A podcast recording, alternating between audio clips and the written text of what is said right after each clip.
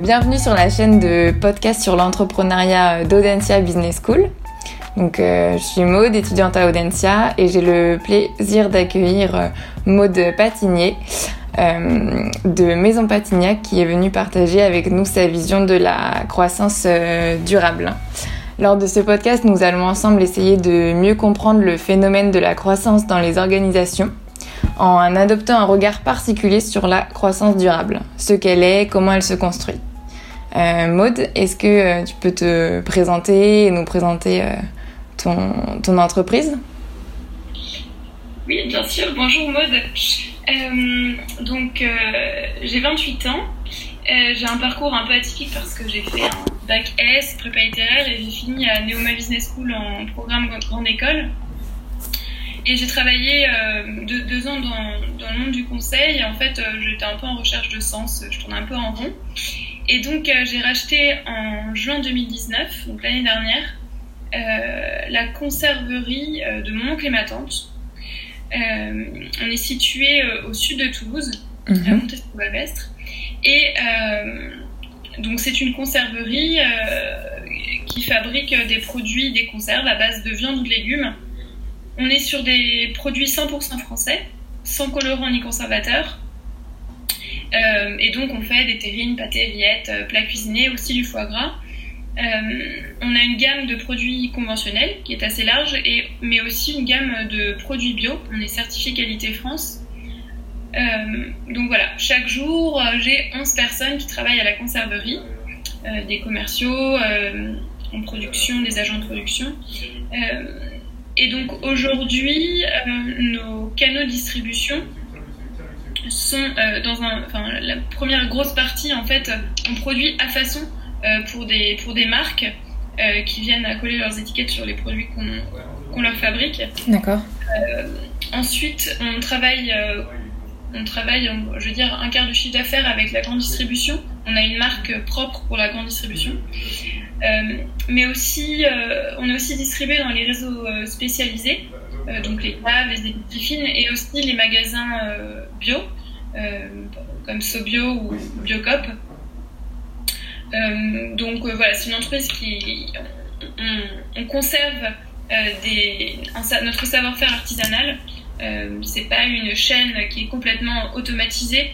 je mets vraiment un point d'honneur à conserver ben, le fait de, toucher la matière première et vraiment confectionner tous les produits qu'on propose à nos clients.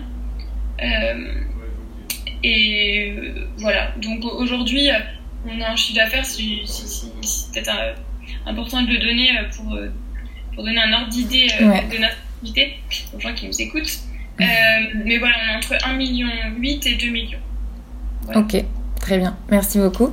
Et est-ce que tu pourrais nous parler un petit peu plus donc des, des défis de l'organisation d'une euh, conserverie euh, familiale justement avec un, fort euh, savoir-faire relatif à, la croissance? Et dans quelle mesure une approche durable pourrait permettre de relever ces défis, donc une nouvelle fois propre à la conserverie traditionnelle? Mm-hmm. je pense que la première chose, et c'est certainement ce qui nous a sauvés aussi pendant le Covid, qui a quand même un peu gelé les, filiales d'approvisionnement, euh, c'est le, le fait de pouvoir euh, disposer d'un approvisionnement 100% français, certes, mais euh, de développer autant que faire se peut un approvisionnement plus localisé, donc en l'occurrence plus sud-ouest. Ça, c'est, on, y travaille vraiment chaque jour euh, c'est pas simple, surtout que nous, on, travaille vraiment euh, à la fois des matières premières conventionnelles et des matières premières biologiques. Et donc, euh, notamment sur le bio, il y a une demande qui est croissante. Et donc, forcément, pour nous, de trouver de la matière première, c'est un peu plus compliqué. Mais c'est vrai que chaque jour, on travaille à proposer à nos clients des produits qui soient vraiment 100% sud-ouest. je peux citer par exemple euh, une belle avancée qu'on a, qu'on a réalisée euh, le mois dernier, c'est le développement de notre filière d'appro euh, porc, mhm. porc et porc bio. on a réussi à le relocaliser dans le sud-ouest. Ok. Donc ça, c'est vraiment quelque chose qui est, c'est très bien quoi. je suis très contente de cela. Ensuite, un des défis de la conserverie et plus globalement, je pense, de l'agroalimentaire, c'est de proposer davantage de produits sans viande. Ok. Et là, pareil, on, a, comme, on, a, on a commencé à avancer sur ce, euh, sur ce défi-là parce qu'on a développé euh, des produits, euh, en l'occurrence pour les collectivités, les écoles, les lycées, etc. on a développé un produit sans viande et en gros conditionnement. Donc voilà, ça c'est aussi un des défis qu'on va devoir affronter de plus en plus.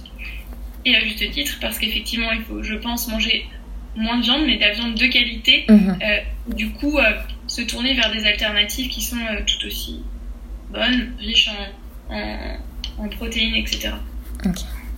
Et ensuite, il y a un troisième défi qui, je pense, est hyper important, très certainement assez spécifique à, à, mon secteur.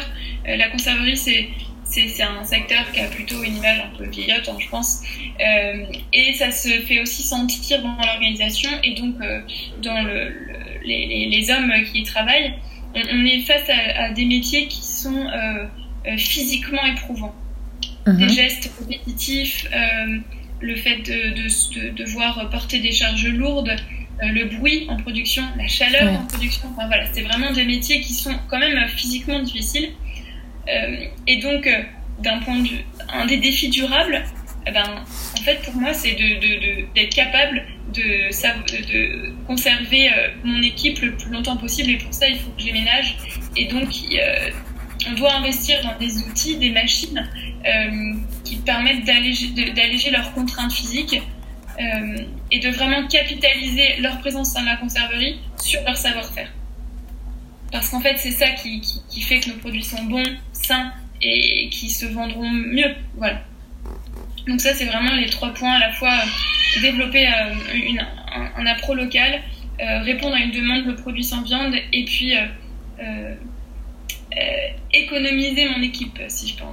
Et capitaliser sur leur savoir-faire, comme tu disais du coup. Capitaliser sur ben, ce pourquoi ils, ils valent très cher en fait.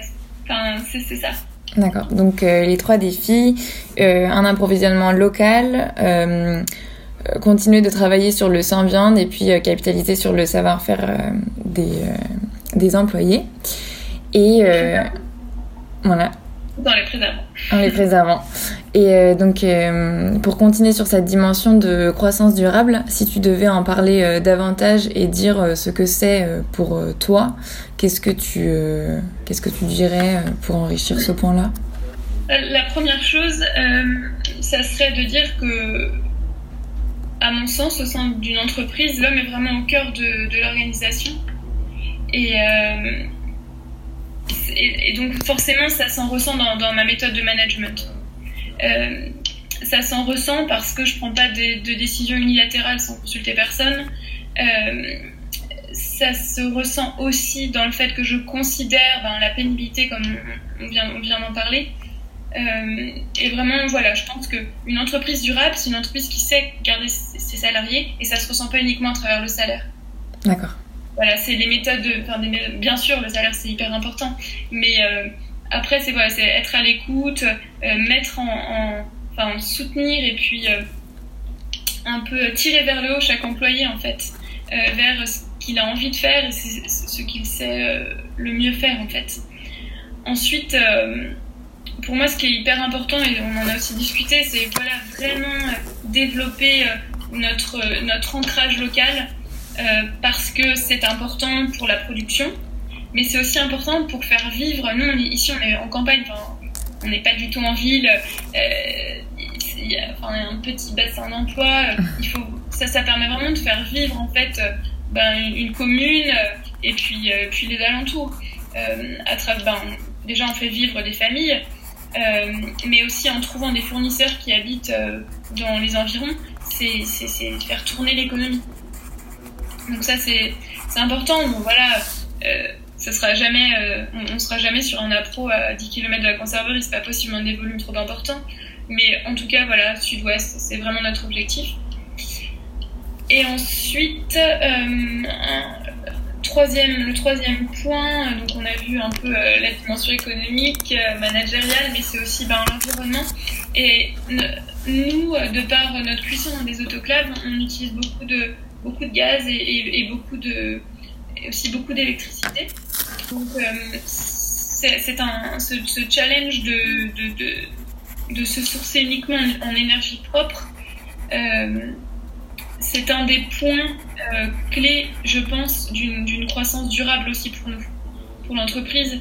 Euh, donc voilà, il y a tout un tas de, de solutions qui existent, mais on, les étudie, on les étudie bah, sur du long terme parce que ça prend du temps ces investissements qui oui, sont chers. Donc bien sûr, il y a la région qui nous aide. D'ailleurs, je dois le souligner quand même que je suis pas mal aidée par la région Occitanie. je le dis. Euh, mais voilà. Euh, donc globalement, pour moi, une croissance durable, c'est c'est pas une croissance euh, qui cherche le profit à tout prix. Ok. mais c'est d'abord une croissance qui considère les hommes qui entretiennent cette croissance euh, l'environnement aussi, parce qu'une croissance qui détruit tout, on sait bien que ça mène, pas en tout cas sur du, sur du court terme, c'est peut-être valable, mais voilà. Euh, et puis, euh, d'un point de vue, une, croissance, ça ne tient que s'il y a de l'économie et du coup, relocaliser autant que faire se peut nos approvisionnements. Et puis, les approvisionnements, enfin, pas juste les nôtres, en fait, si tout le monde faisait ça ça permettrait de, redispatcher un petit peu tout, toutes les richesses. quoi. D'accord, donc tes trois piliers de croissance durable, euh, donc pour toi c'est euh, euh, vraiment l'idée de, de, de l'homme au, au, cœur de la croissance durable, donc par une dimension managériale pour le bien-être des équipes, ensuite la durabilité au sens d'un maillage économique local fort et dans ce cas le sud-ouest, et enfin, au niveau de l'environnement, euh, par les énergies, euh, euh, grâce à des aides par la région Occitanie. pour oui, tout ce qui est... c'est en fait de réduire, de réussir à, faire de la croissance en, ayant, en réduisant autant que, autant que possible l'impact environnemental qu'on peut avoir. avoir. D'accord, très bien. Est-ce que tu as des choses à, à ajouter? Non, j'espère que j'ai bien répondu. Très bien. Mais euh, voilà, maman. Merci, merci d'avoir euh, de m'avoir fait une petite place dans votre podcast pour faire parler un petit peu de notre petite entreprise qui est pleine de bons produits. Donc, je vous invite à aller voir sur notre site, par exemple pour vos achats de fin d'année. et ben, merci Maud d'avoir participé à cette interview de la maison euh, Patignac et vous pourrez, vous pourrez retrouver l'ensemble des podcasts sur podcast-du6 entrepreneuriat.audencia.com. À bientôt.